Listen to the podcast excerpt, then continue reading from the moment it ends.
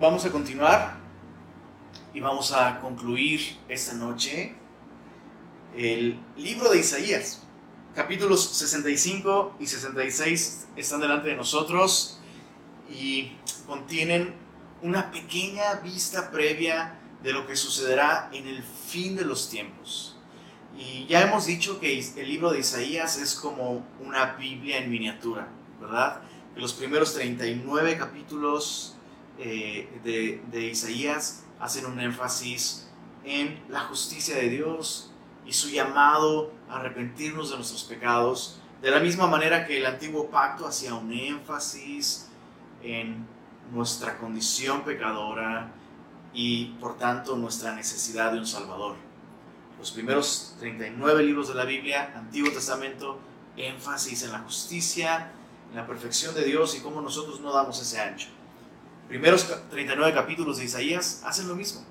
Tienen un énfasis en la justicia perfecta de Dios en contraste con nuestra imperfección, con nuestra maldad, con nuestro pecado y nuestra necesidad de, de salvación.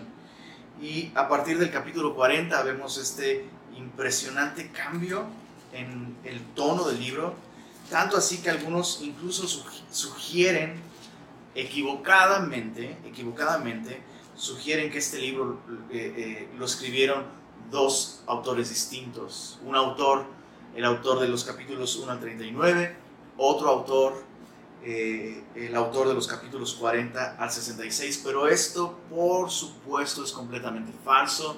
Nuestro Señor Jesucristo, el mayor experto en, la Biblia, el, el mejor rabí al que quieres escuchar, eh, Jesús, citando porciones de la primera parte de Isaías y porciones de la segunda parte de, Isaías, Jesús le atribuyó la totalidad de este libro a la misma persona, al profeta Isaías. Entonces, no estamos viendo eh, un libro escrito por dos personas de la misma manera que la Biblia completa no, está, no es la autoría de muchos personajes, sino de uno solo. Uno solo es el autor de este libro y este autor es Dios.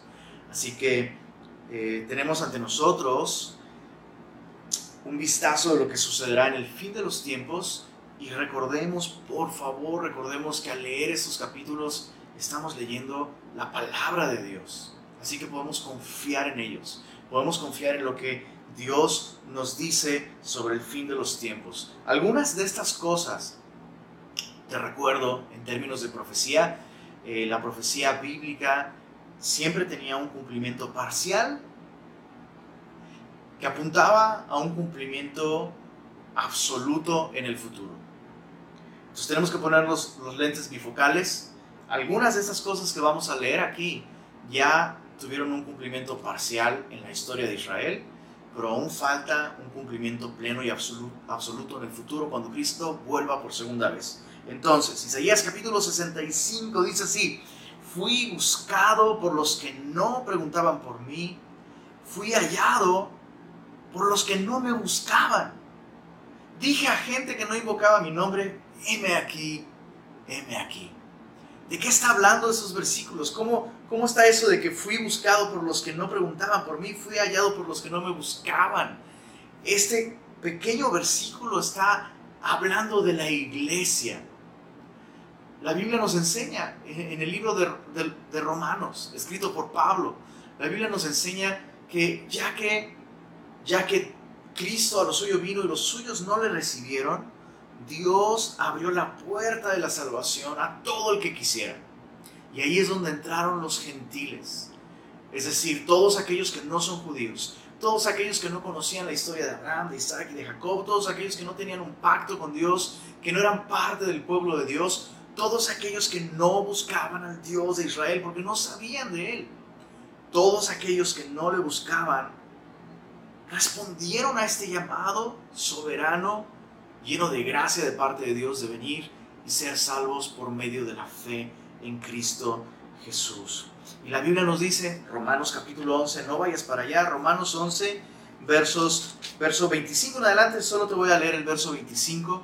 Romanos 11, 25, Pablo dice esto, sobre aquellos que no le buscábamos y que fuimos salvos. Nos da esta exhortación, dice Romanos 11:25, porque no quiero, hermanos, que ignoréis este misterio, para que no seáis arrogantes en cuanto a vosotros mismos, que ha acontecido a Israel endurecimiento en parte hasta que haya entrado la plenitud de los gentiles y luego todo Israel será salvo como está escrito.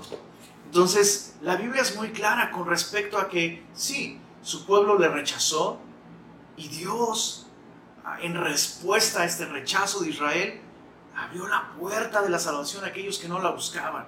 Y ahí estamos tú y yo. O sea, nosotros estábamos adorando eh, a Tlaloc, estábamos adorando a todos los dioses aztecas y mayas. Nosotros no estábamos buscando al Señor. Y Dios nos encontró, Dios nos buscó. Pero entonces, dice la Biblia que Dios hizo esto para provocar a celos a su pueblo. De modo que, así como Dios tuvo misericordia de nosotros, que no merecíamos su misericordia, Dios también tenga misericordia de su pueblo.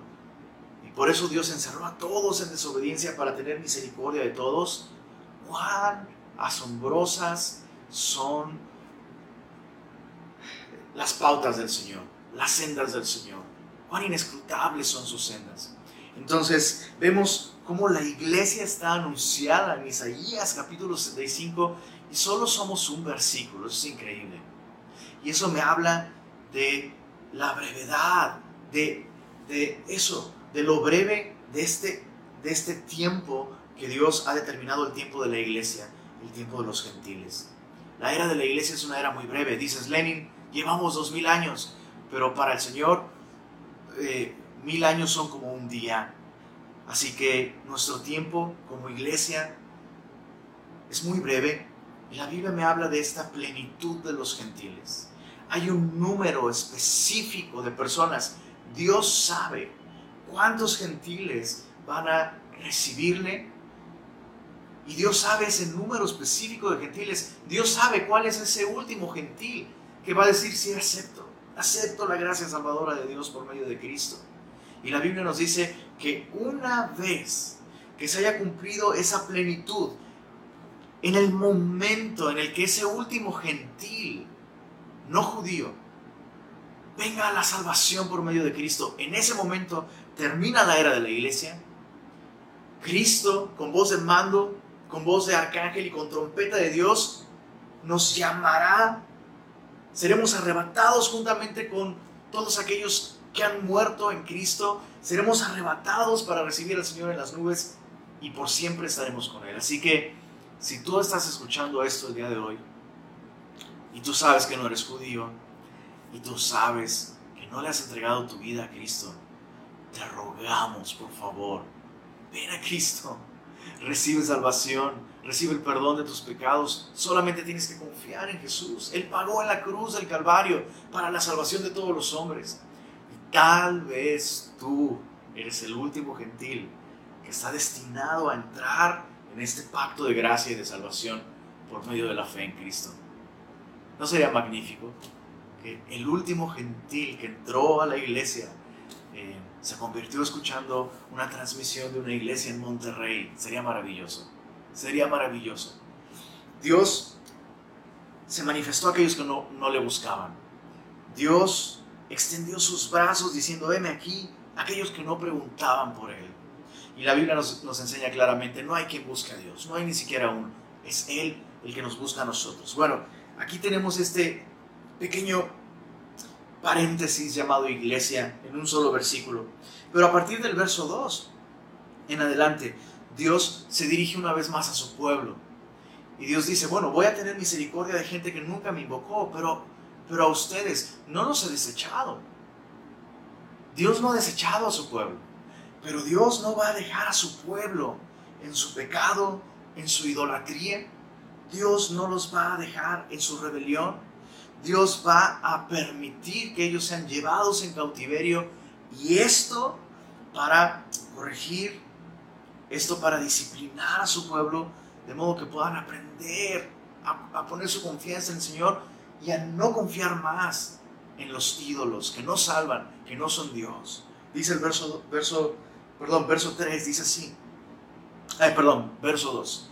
Extendí mis manos todo el día a pueblo rebelde, el cual anda por camino no bueno, en pos de sus pensamientos. Pueblo que en mi rostro me provoca de continuo a ira, sacrificando huertos, esto es, ofreciendo sacrificios paganos a dioses falsos, a ídolos, y estas prácticas de, sacrificios en, huertos, en lugares altos, involucraban en el 90% de los casos actos inmorales, vergonzosos. Verso, verso 3, sacrificando a huertos, quemando incienso sobre ladrillos, hablando de em, todas estas... Em, incluso, incluso deidades como la fortuna, el destino, todo este asunto de ser uno con el universo, la madre naturaleza, el padre tiempo, prácticas orientales. Observar esto, que Dios dice, hey, mi pueblo empezó a hacer todo esto, sacrificando en huertos, quemando incienso sobre ladrillos. Y luego dice el verso 4, que se quedan en sepulcros y en lugares escondidos pasan la noche. Ese asunto de quedarse en sepulcros eh, tiene que ver con invocar el espíritu de los muertos. Invocar el espíritu de los muertos. Verso, verso 4, que comen carne de cerdo y en sus ollas hay caldo de cosas inmundas. Eh, tú, tú lo sabes, la Biblia incluía muchas restricciones dietéticas muchísimas restricciones dietéticas que tenían el propósito de preservar la salud de la nación de Israel. Y tú y yo lo sabemos, no es que comer cerdo realmente, o sea, no, es un pecado moral. Para el pueblo de Israel esta restricción eh, tenía el propósito, repito, de guardar la salubridad, la salud del pueblo de Israel y la, la digámoslo así, la consecuencia de comer carne de ese tipo, ¿no? O de tocar un muerto, por ejemplo, lo cual también te contaminaba ceremonialmente. No es que eso, no es que eso fuera pecado, pero si hacías estas cosas, Dios tenía normas y Dios decía, bueno, no puedes participar de la adoración colectiva. Podrías, ah, eh, o sea, si comes murciélago, podrías eh, enfermarte de un nuevo coronavirus y podrías contagiar a todos, así que si comes murciélago, te tienes que aislar, no puedes estar en contacto con otros, no puedes ir a la congregación. Si tocas un muerto, no sabes, o sea, en ese tiempo no había autopsias, no había forenses, no había todo esto. Podría ese muerto haber estado contaminado de algún virus y entonces tú lo vas a transmitir. Entonces, esa era la razón. Pero lo importante aquí es que estas personas voluntariamente hacían cosas que sabían que les estorbaban para tener comunión con Dios y con su pueblo de un modo colectivo. Sin embargo, mira el verso 5. Esas mismas personas dicen, estate en tu lugar, no te acerques a mí, porque soy más santo que tú. Y dice Dios, estos son humo en mi furor, fuego que arde todo el día. Hay un par de rasgos aquí sobre estas personas que debemos meditar con profundidad. Dios dice, todos estos son humo en mi furor, arden todo el día. Es decir, todo el tiempo están constantemente provocando la ira de Dios. ¿Por qué? ¿Por qué? Dos actitudes. La primera, y esa es la más alarmante, hipocresía. Ellos están actuando y haciendo cosas que Dios ha dicho que no hagan, pero no las reconocen, no lo admiten, no admiten su culpa, no admiten su desobediencia, no admiten su rebeldía, simplemente dicen, no, no, no, yo estoy súper bien, uh, eh, yo soy súper santo. Es más, no te acerques, soy más santo que tú. Hipocresía. Es la primera actitud que, Dios dice, no soporto eso. Es, es humo en, mi furor. Pero además es, esa expresión humo en mi furor podría traducirse como el humo que hace que, que yo entre en furor. Hace, ah bueno, el 10, el 10, de, el 10 de mayo, justamente hace unos, par de días, eh, eh, le, hice, le hice hamburguesitas a mi esposita en el asador. Y hubo un momento en el que em, fui a voltear las hamburguesas se estaban cociendo de un lado, fui a voltearlas y al destapar el asador, el humo de, la grasa cayendo en las brasas y todo esto, todo ese humo fue de, derechito hacia mí. Entonces, yo, eh, eh, entonces, en respuesta a eso, yo me moví porque el humo empezó a irritarme los ojos de un modo impresionante. Me moví hacia un lado y el viento cambió de dirección y el humo me siguió. Entonces me acordé de ese dicho que dice que el humo sigue a los guapos, pero no, no es cierto. Eh, y no sabes lo molesto, lo molesto que era. Bueno, Dios dice esto sobre la hipocresía. La hipocresía es como ese humo en tu rostro que te irrita los ojos, que no puedes soportarlo. O sea, no puedes soportarlo. No es un asunto de, ay, tienes que ser más tolerante. No, es, es imposible tolerar esto. Bueno, Dios no tolera la hipocresía. Lo segundo que, que vemos aquí es que algunas de estas cosas, por supuesto, eran pecado. La idolatría, ofrecer sacrificio en lugares altos, involucrando eh, orgías, involucrando excesos, alcoholizarse, comer hasta reventar y, todos estos actos inmorales. Eh, por supuesto, eso es pecado. Pero hay otras cosas que no eran como tal pecado, como comer comer cerdo. Realmente eso no es pecado. Pero Dios dijo a su pueblo, no quiero que tú hagas esto. ¿no? O, o sí, dice, en, sus ollas hay caldo de cosas inmundas. Entonces, Jesús enseñó, no es lo que entra por la boca del hombre lo que contamina al hombre. Y la Biblia dice muy claramente que Jesús dijo eso haciendo limpios todos los alimentos. Entonces, ¿Qué aprendemos de esto? Esta segunda actitud nos habla de desobediencia por incredulidad. Desobediencia por incredulidad. Hay cosas que Dios nos pide a ti y a mí que no hagamos. Hay cosas que Dios nos dice, hey, yo no quiero esto en tu vida. No quiero que veas este tipo de películas. No quiero que tengas este tipo de actitudes. Ah, no quiero que hagas esto ahora, por favor. Y muchas veces nosotros nos rebelamos contra esas cosas y, decimos, bueno, hacer esto no es pecado, tengo libertad en Cristo, hacer esto no es pecado, y lo hacemos. Pero estamos desobedeciendo, repito, en esos casos en los que Dios nos dice, yo no quiero que hagas esto ahora, o yo no quiero esto en tu vida. y lo que estamos haciendo es pecar, no porque el acto sea pecado, sino porque Dios nos ha pedido que no hagamos o no tengamos eso en nuestra vida.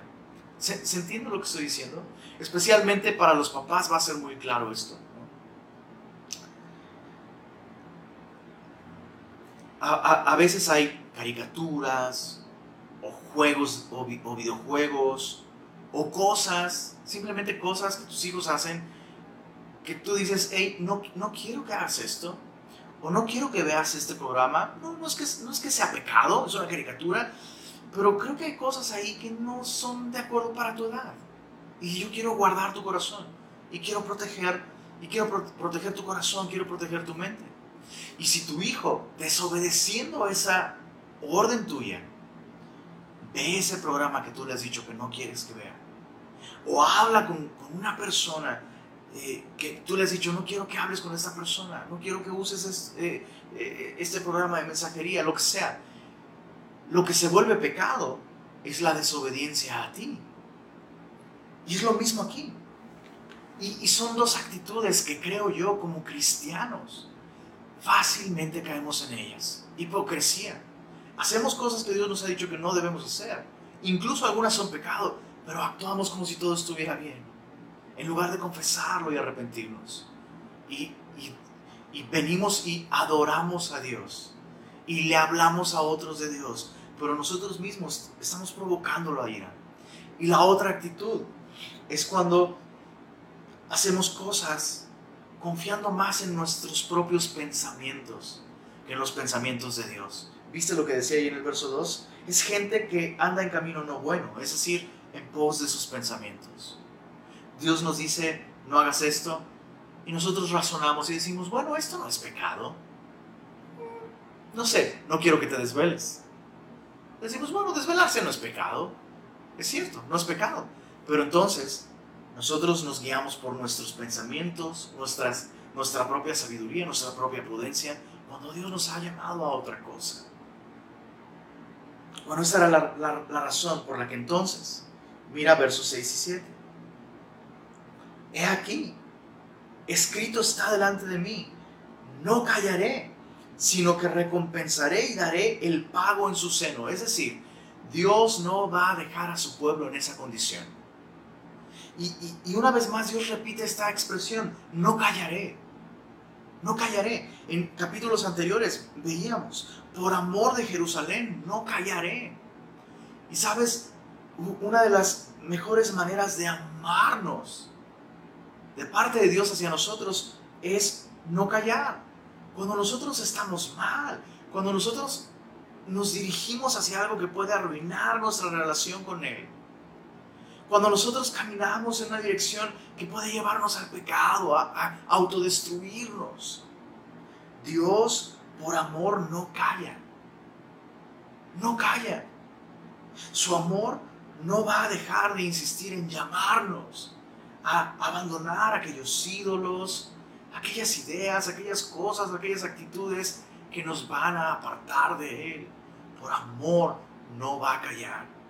Va a seguir llamándonos, va a seguir buscándonos, va a seguir diciéndonos, exhortándonos, eso está mal, eso es pecado. Y yo no quiero eso en tu vida. Mira el verso 7. Pero no solo eso.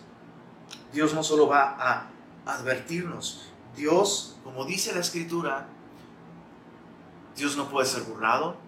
Todo lo que el hombre siembra, Dios va a permitir que nosotros lo cosechemos. Y dice el verso 7, por vuestras iniquidades, dice Jehová, y por las iniquidades de vuestros padres juntamente, los cuales quemaron incienso sobre los montes y sobre los collados me afrentaron. Por tanto, yo les mediré su obra antigua en su seno. Es decir, Dios ya determinó traer una disciplina sobre el pueblo de Israel y la Biblia es muy clara. Por amor, Dios no solo no deja de hablarnos, no deja de decirnos lo que está mal, pero por amor, la Biblia dice que Dios al que ama, disciplina. Es una expresión de su amor. Y, sabes, yo soy tan agradecido con Dios, de que Dios a todo aquel que ama lo corrige.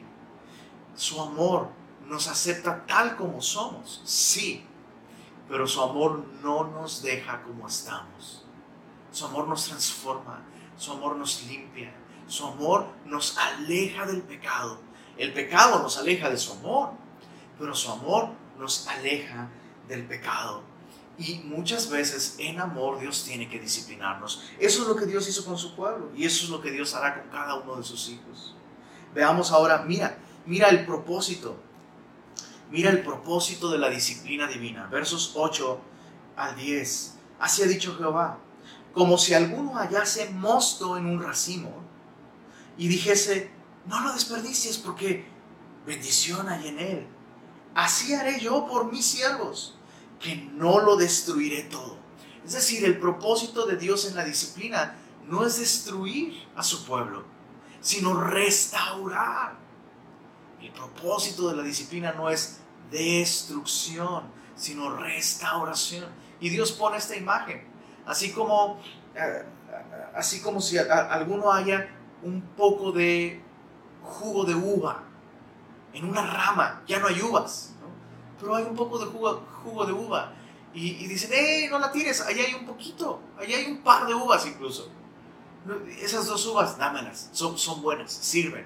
Bueno, Dios dice así, hey, yo no voy a traer esta disciplina para destruir a la nación de Israel, sino para restaurarla. Es como el jardinero, que cuando hay ramas que están enfermas y que están secas, Dios tiene que podar esa planta, eh, perdón, el jardinero tiene que podar esa planta para que la planta no se pudra. Bueno, lo mismo aquí Dios. Dios muchas veces en su disciplina lo que hace es podar aquellas cosas, aquellos hábitos, aquellos aspectos de nuestra personalidad que están contaminados por el pecado. Y Dios no lo hace para destruir, sino para restaurar. Mira verso 9. Sacaré descendencia de Jacob y de Judá, heredero de mis montes. Y mis escogidos poseerán por heredad la tierra, y mis siervos habitarán allí. Y será para Sion habitación de ovejas, y el valle de Acor para majada de vacas, para mi pueblo que me buscó. Entonces Dios no va a llevar cautivo a Israel y a Judá, a Judá específicamente, a Babilonia, para abandonarlos, sino para purificarlos y que su pueblo pueda entonces disfrutar de su tierra. Dios desea restaurar a su pueblo y por tanto trae disciplina, trae amonestación. Por eso la Biblia nos exhorta, no desmayes cuando eres reprendido por Él. No menosprecies la disciplina del Señor. Esa es la única condición para que la disciplina traiga restauración a nuestra vida. No menospreciar su disciplina, no ignorarla. ¿Cómo podríamos ignorarla? Bueno, desmayando. Por eso la Biblia dice, no desmayes cuando eres reprendido por Él. Cuando, ¿Qué sería desmayar en medio de la disciplina? Cuando decimos, ya, ya, ya, ya me cansé, esto de seguir a Cristo, esto de ser cristiano, todo está mal, implica arrepentirme, implica dejar, ya me cansé de esto, ya me cansé, me cansé, me cansé de negarme a mí mismo, abandono todo esto.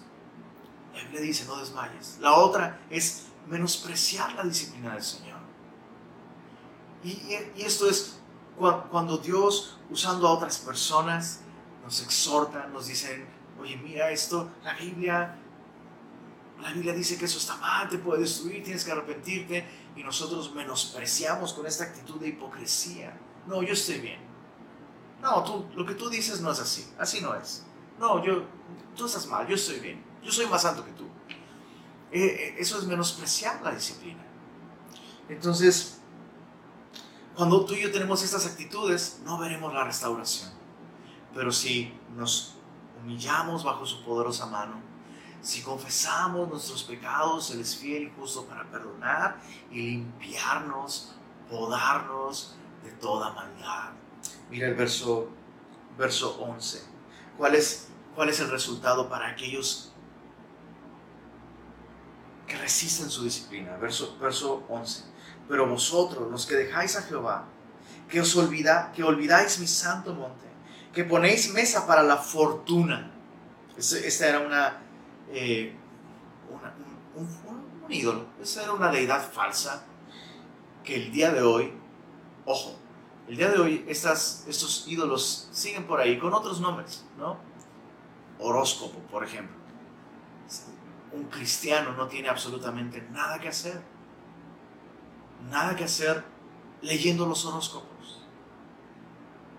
Un cristiano no, no debería poner su confianza en esas cosas, la fortuna, o, la suerte. Es lo mismo, el destino, el universo. No, no, no, no, no. Nuestra vida es gobernada por una persona, el Dios vivo y verdadero. Bueno, ellos ponían mesa a la fortuna. Dice, y suministráis libaciones para el destino. Verso 12, yo también os destinaré a la espada. En español, solamente esta línea tiene este juego de palabras. Bueno, ustedes tanto temen al destino, pues ahora yo voy a determinar un destino para ustedes.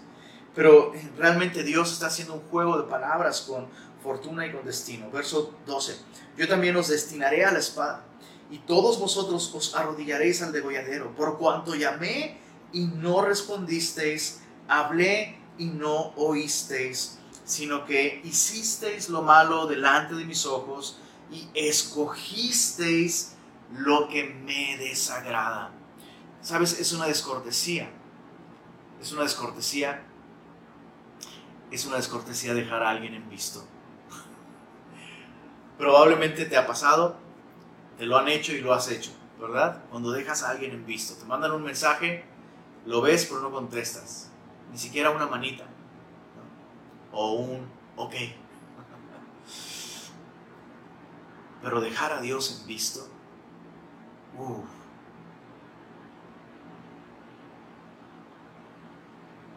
Si, si, nuestras, si nuestras libretas devocionales pudieran registrar los días que hemos dejado a Dios en visto.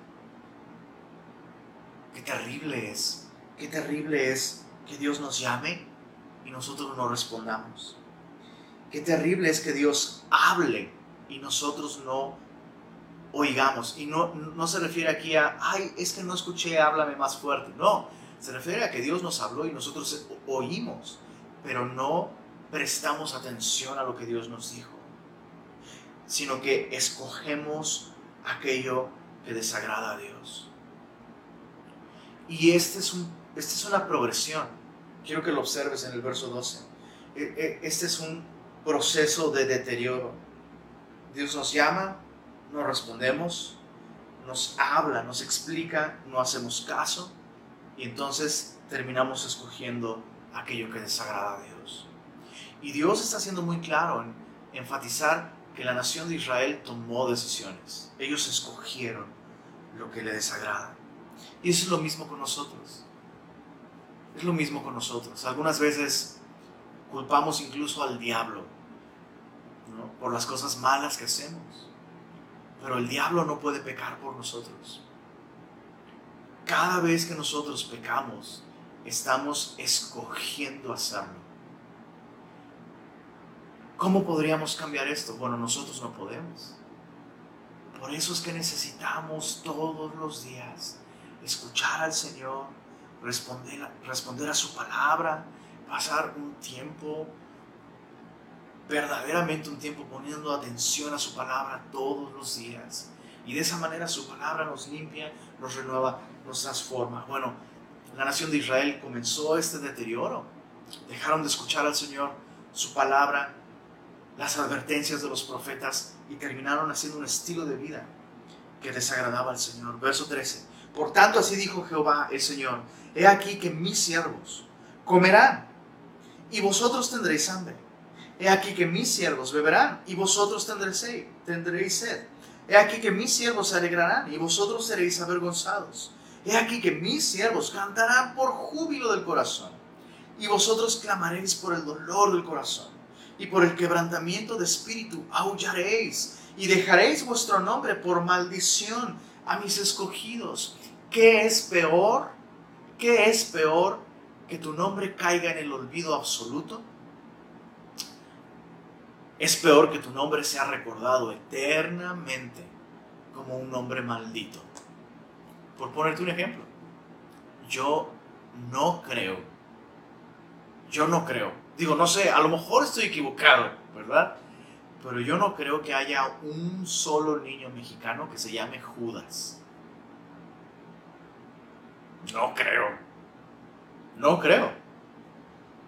Podría sorprenderme, ¿no? Siendo que hay niños llamados Superman, Michael Miguel, Michael Jackson, este, Anif de la Red. Pero honestamente no creo que haya un solo niño que se llame Judas. ¿Por qué? Porque ese nombre está maldito. Y digo, no, no quiero decir que ese nombre traiga maldición a quien lo porta. Pero está asociado con la persona, con el traidor más grande de la historia. Aquel que vendió a su maestro, a Dios hecho carne, lo vendió con un beso por 30 monedas de plata. Y es lo que Dios dice que va a suceder con aquellos que conociéndole, con aquellos que conociéndole, se rebelaron contra Él, van a terminar así. Van a terminar así, insatisfechos, quebrantados y su nombre asociado con, o sea, qué maldición más grande que pasar la eternidad lejos de Dios. Verso, ah, verso 15. Dice, y Jehová el Señor te matará, es muy fuerte y a sus siervos llamará por otro nombre.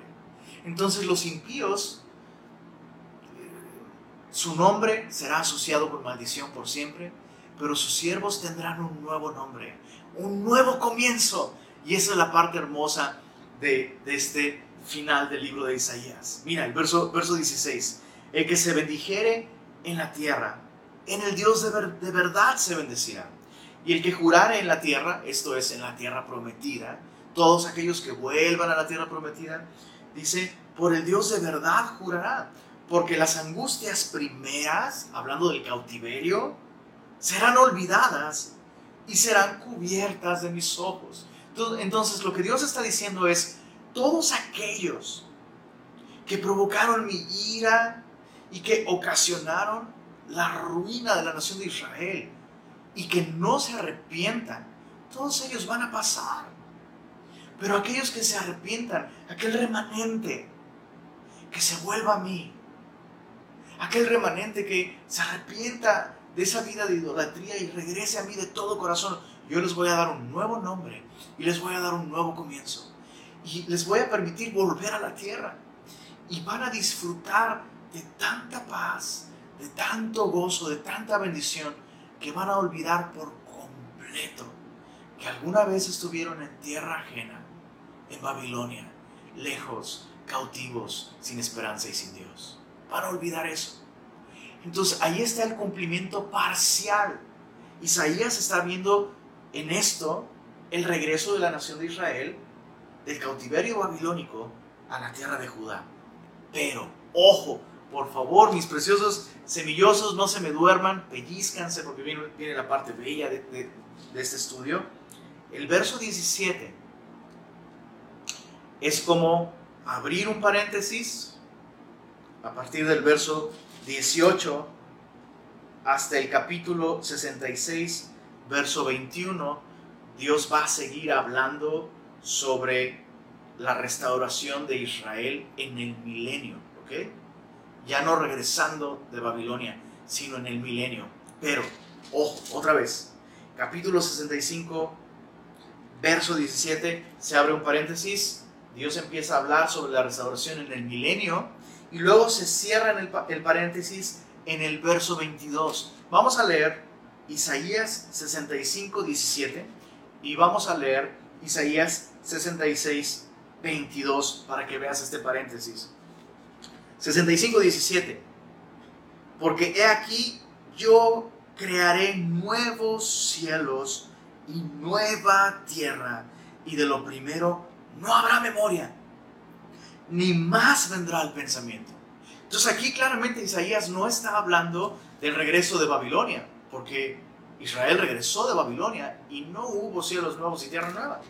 Ahora acompáñame a Isaías 66, 22. Y otra vez, aquí se cierra el paréntesis.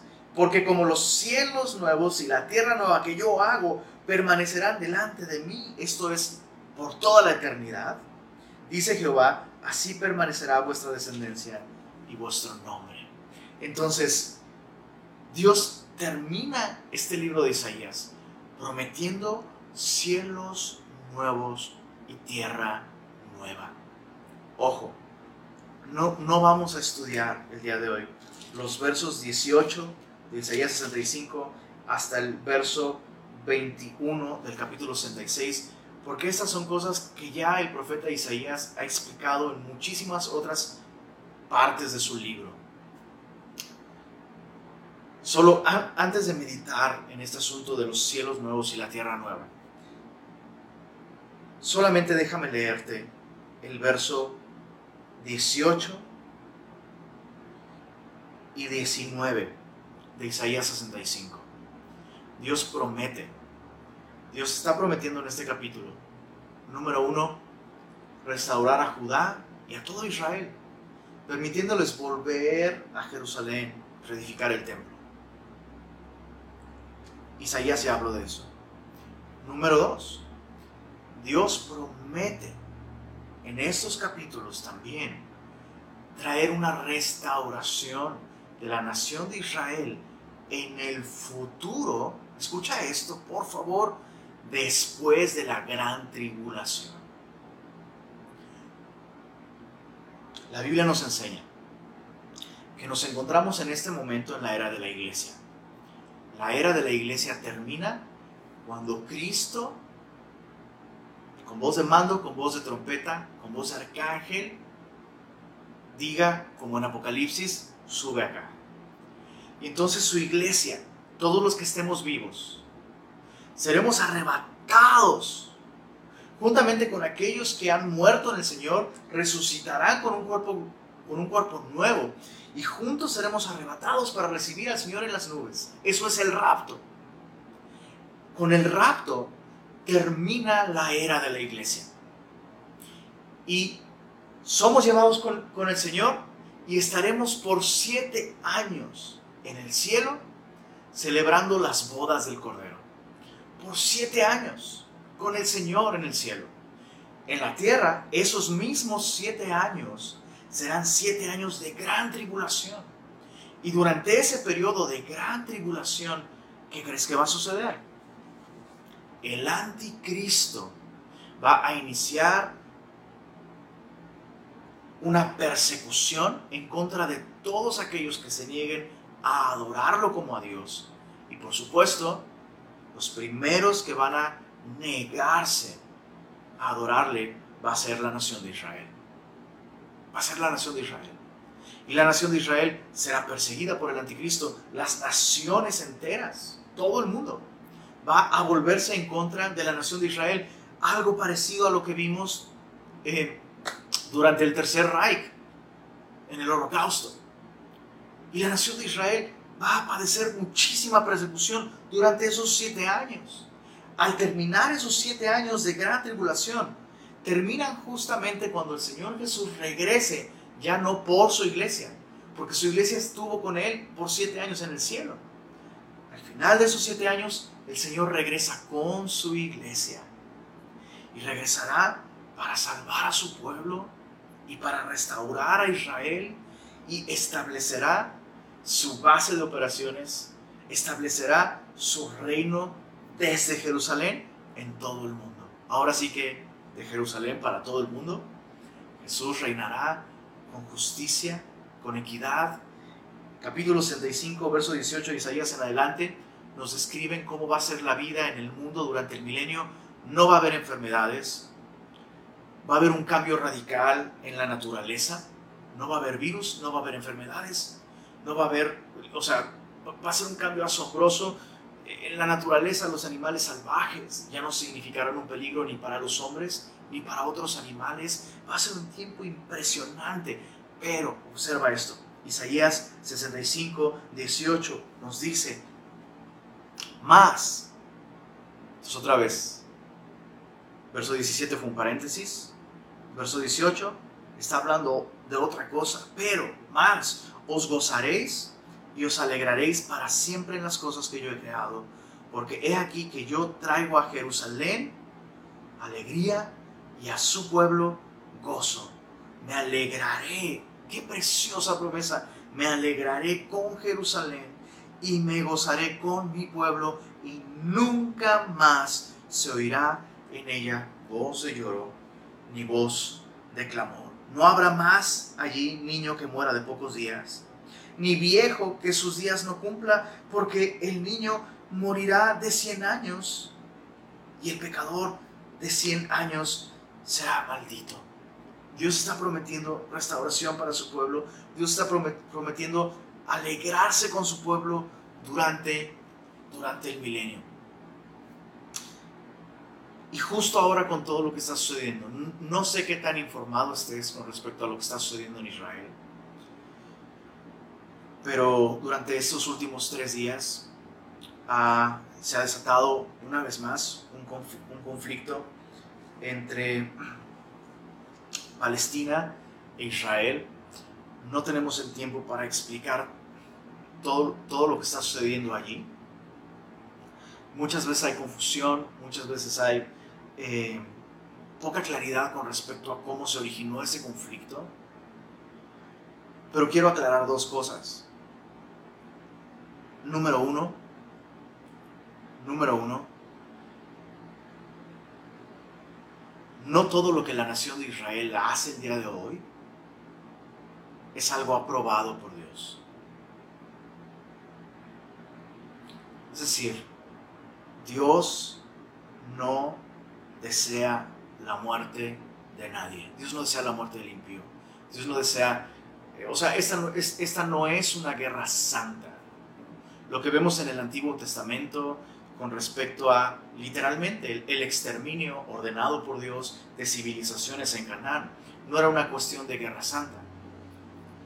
Dios quería purificar esa tierra de culturas que literalmente podrían haber, eh, podrían haber influenciado al mundo entero, camino hacia una corrupción moral imposible de remediar, a menos que Dios enviara otra vez un diluvio. Pero como Dios hizo un pacto para no volver a destruir la tierra con un diluvio, una de las maneras en las que Dios preserva al mundo de una maldad sin retorno es el, exterminio de civilizaciones. Y Dios lo ha hecho. Dios lo ha hecho en el pasado, no solo en Canaán. Creo que Dios lo ha hecho en muchos otros momentos de la historia. Entonces, lo que Dios hizo en el pasado no era una cuestión de una guerra santa, pelearse en lugares santos. Dios usó a Israel para purificar esa tierra y Dios les dio, Dios le dio a Israel esa tierra en heredad. Un par de cosas muy importantes a, a saber con respecto a todo este conflicto moderno entre palestinos e Israel. En mayo, eh, en mayo 14 de 1948, Israel fue reconocido nuevamente como una nación. Y a partir de entonces comenzó un conflicto entre lo que se llama el Estado palestino, que es muy interesante porque nunca ha existido, realmente nunca ha existido una nación llamada Palestina. No ha existido. De hecho, incluso entre ellos mismos, entre los defensores del movimiento de liberación de Palestina, entre ellos mismos no se ponen de acuerdo sobre cuál es el origen de su nación. O sea, palestino realmente no es una nacionalidad como nosotros, no sé, mexicanos, ¿no? Eh, no, no, no, es, no es como tal una nacionalidad es, realmente es un credo. Una segunda cosa que hay que aclarar con respecto a los palestinos. No todos los palestinos son terroristas. Eso es importante entenderlo. No todos los que se identifican como palestinos son terroristas. Pero hay que entender esto otro. El movimiento palestino principalmente nace como un movimiento terrorista antijudío. ¿Y por qué es importante esto?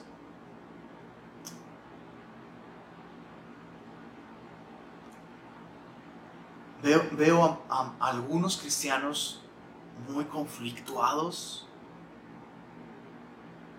turbados incluso, no sabiendo cómo entender y cómo procesar lo que está sucediendo, e incluso de pronto cuestionando la bondad de Dios al permitir que haya estos conflictos. Escucha esto. El conflicto entre palestinos y judíos tiene en su, en su, en su corazón, por parte de Palestina, realmente, en su corazón, el negar la historia, el, el negar la relación de la nación de Israel con la tierra prometida. Y al hacerlo, lo que estás haciendo básicamente es negar la Biblia. Entonces, solo por ponerte un ejemplo, eh, el, a, más el 23 de marzo de 2012, en, en una conferencia de prensa, el ministro interior de Seguridad vinculó el origen de los palestinos con Egipto. Tienen raíces egipcias, según el ministro interior de Seguridad, raíces egipcias y también raíces árabes. Pero ni una sola tribu palestina identifica sus raíces con Canaán. Algunos incluso aseguran que, que, son descendientes de los habitantes de Jericó, pero ninguno de ellos se pone de acuerdo. Y si tú investigas te das cuenta que realmente es así. No son realmente una nación. Entonces, ¿de dónde viene este concepto de Palestina? Para empezar, palestino no es una palabra ni siquiera árabe.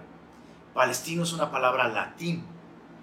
Y esto, esto se debe a que el emperador romano Adriano, completamente antisemita, le dio ese nombre a la tierra de Israel para avergonzar a los judíos, haciéndoles de, alguna manera, negando que ellos tenían el derecho de ocupar esa tierra. Entonces, con, todo esto, yo sé que es un poco complicado tal vez, pero ¿por qué es importante? Repito, porque en el corazón de todo ese conflicto se encuentra el negar algo que históricamente, arqueológicamente, pero más importante, bíblicamente, Dios ha determinado. Israel es su pueblo y Jerusalén, Jerusalén es la capital de la nación de Israel. Es así de simple. Em, puedes investigar más al respecto. Eh, solo quisiera comentar un dato histórico que, sigue siendo también importante para este tema.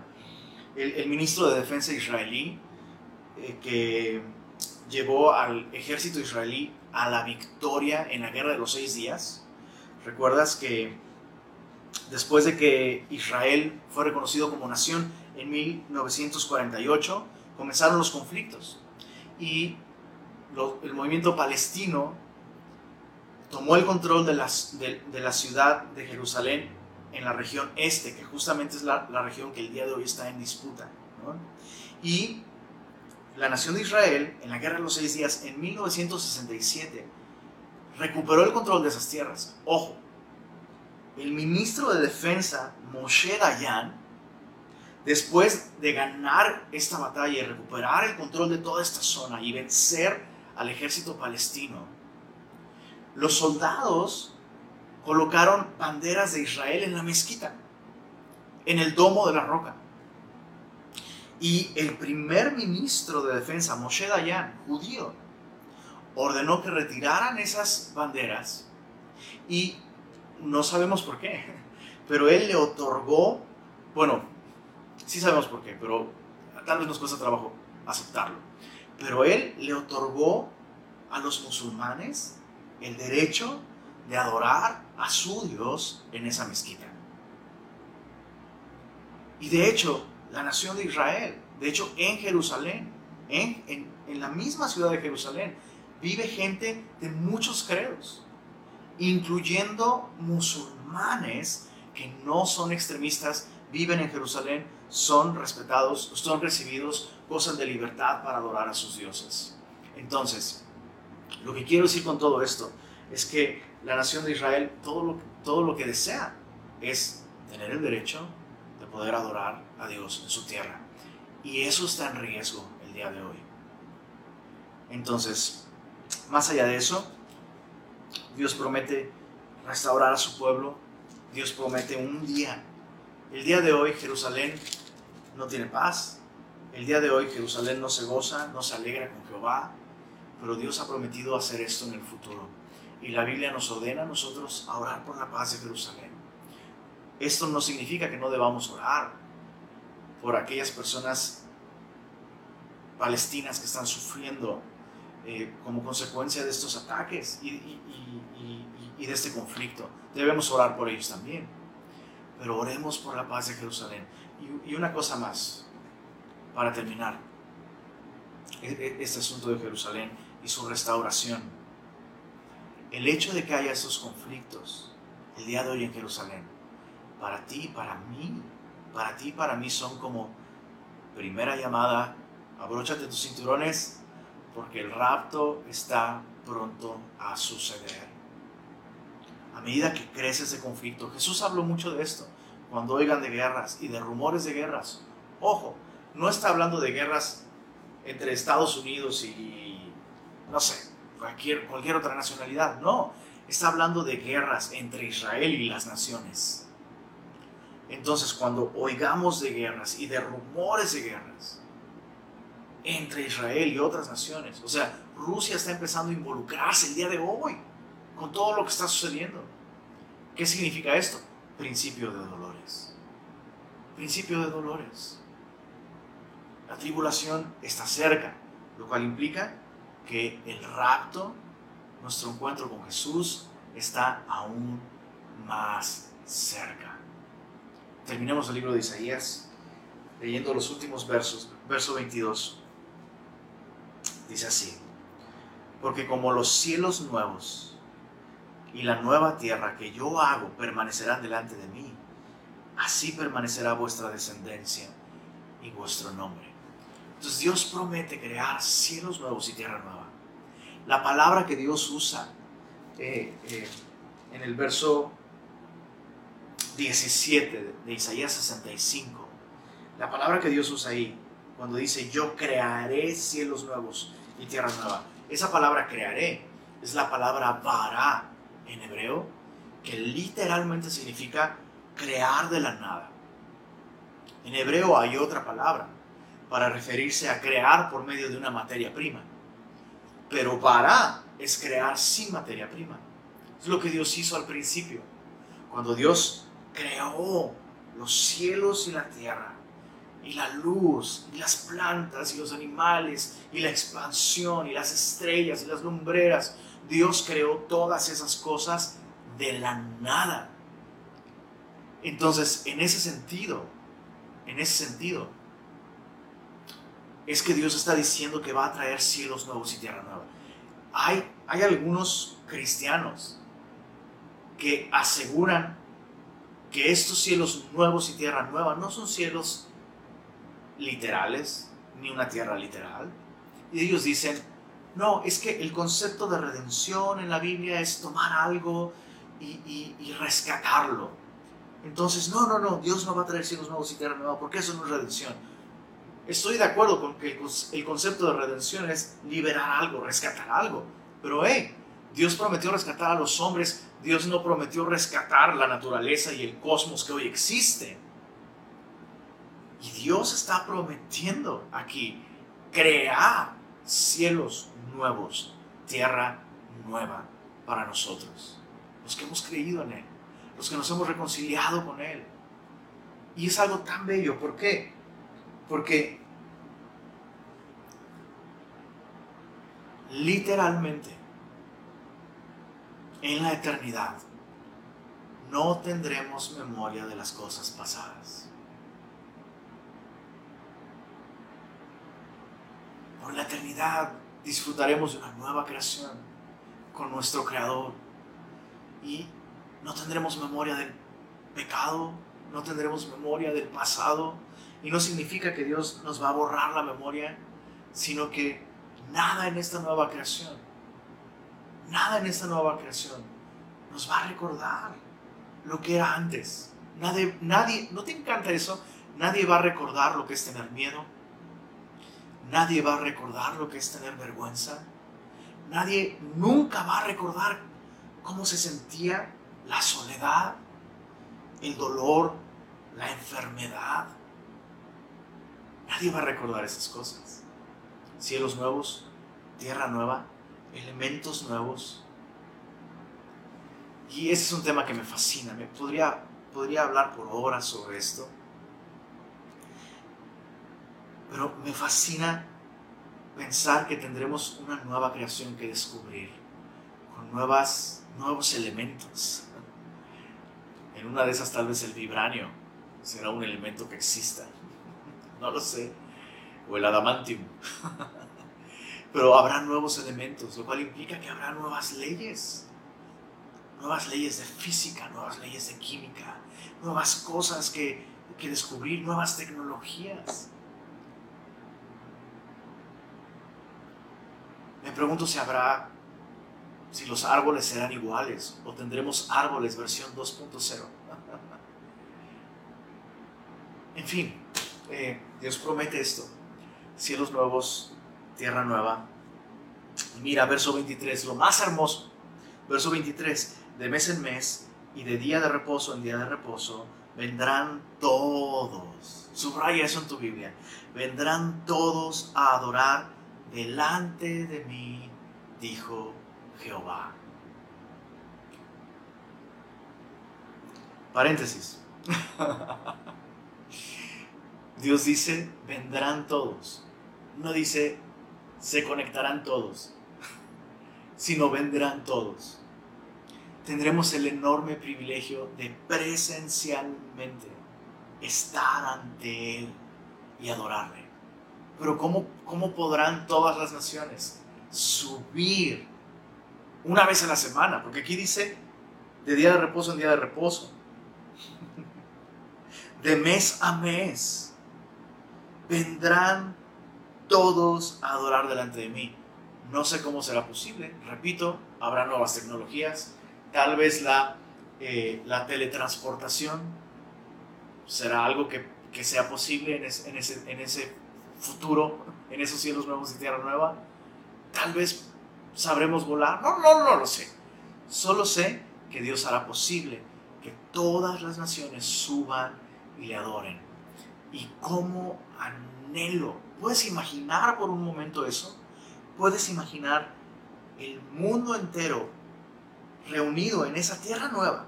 Que, repito, podría hablar por horas sobre esto. Esa tierra nueva va a tener nuevas dimensiones. Cuando estudias el libro de Apocalipsis, capítulos 20 y 21, y ves las dimensiones de la nueva ciudad de Jerusalén. Las dimensiones de la ciudad de Jerusalén son las mismas en altura, en, anchura. Y, si, si tú ves la distancia de la ciudad de Jerusalén en el libro de Apocalipsis, no vayas para allá, solo quiero encontrar una nota porque ahí tengo esta nota.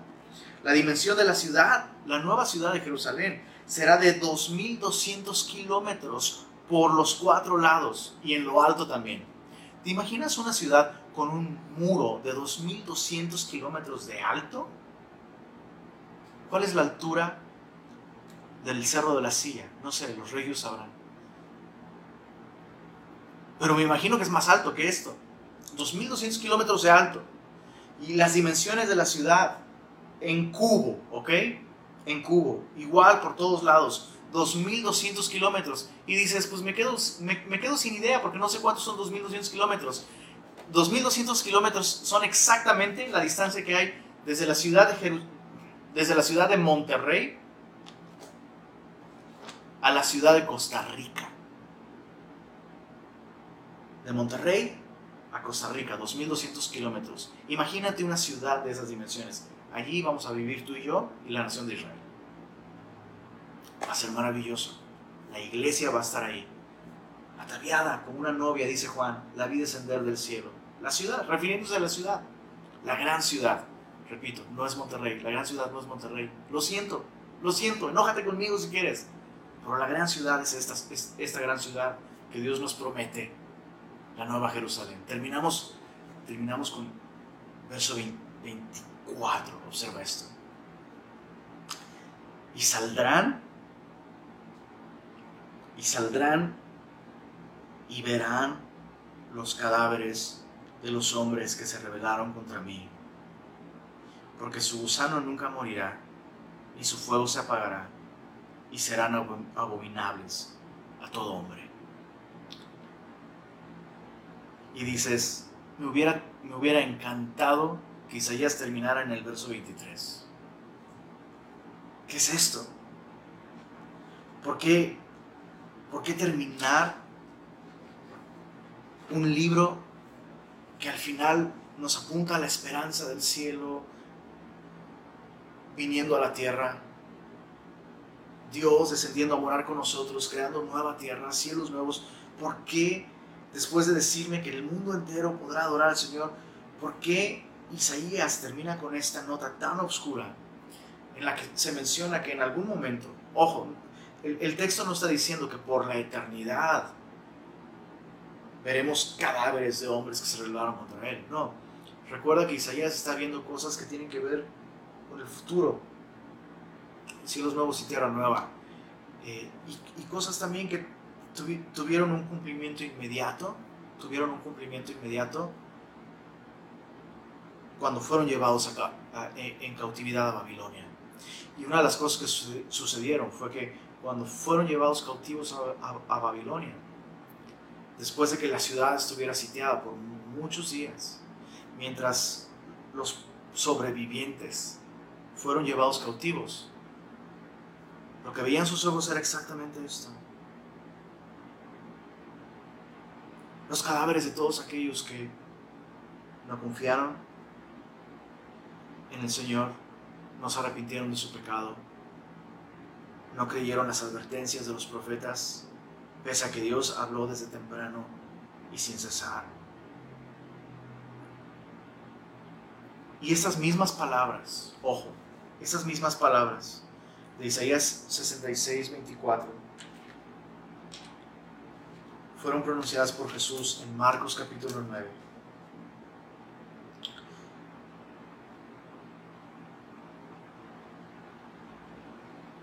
Quiero, quiero leerlo para terminar, versos 22, perdón, en Marcos 9, versos 42 al 44. Dice así, cualquiera que haga tropezar a uno de estos pequeñitos que creen en mí, mejor le fuera si se le atase una piedra de molino al cuello y se le arrojase en el mar. Si tu mano te fuera ocasión de caer, córtala, porque mejor te es entrar en la vida, subraya vida. Manco, que teniendo dos manos ir al infierno, subraya el infierno, al fuego que no puede ser apagado, donde el gusano de ellos no muere y el fuego nunca se apaga. El resto de la porción sigue usando el mismo lenguaje. En la misma porción en la que Jesús está hablando del fuego del infierno, Jesús está hablando de la vida también. Por eso es que Isaías, después de hablar de la vida eterna que vamos a disfrutar con Él, Isaías también habla de la perdición eterna, que es una realidad. No debemos editar el mensaje de la palabra de Dios. La Biblia me advierte, la Biblia me advierte sobre esta realidad de una eternidad de tormento, de vergüenza, apartados de Dios, de su amor, de su gracia.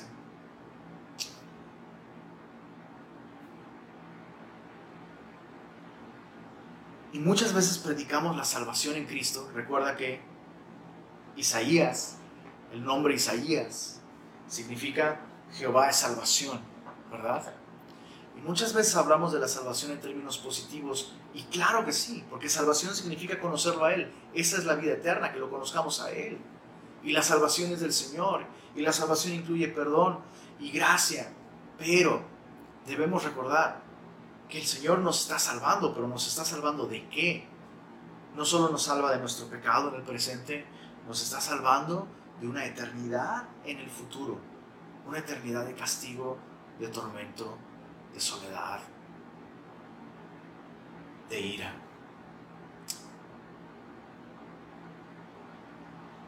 Recordemos esto cada vez que adoremos al Señor. Recordemos la esperanza del cielo. Sí. Recordemos que como iglesia tenemos el privilegio de ser este pequeño versículo en toda, la redención de Dios. Somos un pequeño paréntesis, un versículo. Nuestro tiempo es corto. Así que prediquemos al Dios que salva. Prediquemos la gracia, sí. Prediquemos la sangre que fue derramada por el pecado de todos nosotros, sí. Pero prediquemos de qué nos salva esa sangre derramada. Nos salva de nuestros pecados y nos salva de una eternidad de castigo. Una eternidad apartados de Dios. Señor, gracias por esta maravillosa sección de tu palabra en la que hemos visto cómo literalmente, Señor, por amor no callaste. No hubo un solo momento, Señor, en el que no dejaras de amonestar, de advertir, de llamar a tu pueblo para regresar a ti y recibir perdón de pecados, restauración. Y hoy a nosotros nos recuerdas, Señor, que si cumpliste tus promesas para con la nación de Israel, tú también cumplirás, Señor, con este plan que tú has trazado desde el inicio de la historia. Has dado un tiempo específico para que el hombre se arrepienta, Señor. Y aunque algunos tienen por tardanza, Señor, el que tú regreses, el que tú traigas tu reino de justicia, nosotros sabemos que lo que otros tienen por tardanza realmente es tu paciencia, Señor. No quieres que nadie se pierda, Señor. Ayúdanos como iglesia a aprovechar el tiempo que tenemos, Señor. Límpianos de estas actitudes que había en tu pueblo, Israel. Límpianos de hipocresía, límpianos de religiosidad, Señor. Líbranos de andar en nuestros pensamientos, distraídos con el aquí y el ahora, sabiendo que se acerca una eternidad, que para algunos significará, sí, cielos nuevos, tierra nueva, para nosotros, Señor. Pero todos aquellos que aún no te conocen, Señor. Les espera una eternidad separados de ti, de tu gracia. La sangre de tu Hijo ya fue derramada, Señor. La muerte ya fue vencida al tercer día. Úsanos, Señor, para que aquellos que aún no creen en ti puedan escuchar sobre la salvación que hay en ti. Y gracias una vez más por tu palabra y gracias por la esperanza, Señor, que has puesto en nuestros corazones. Ven pronto, Señor. Ven pronto. Y que tu iglesia sea efectiva en estos pocos minutos que quedan en tu reloj, Señor. Lo pedimos en tu nombre, Jesús. Amén.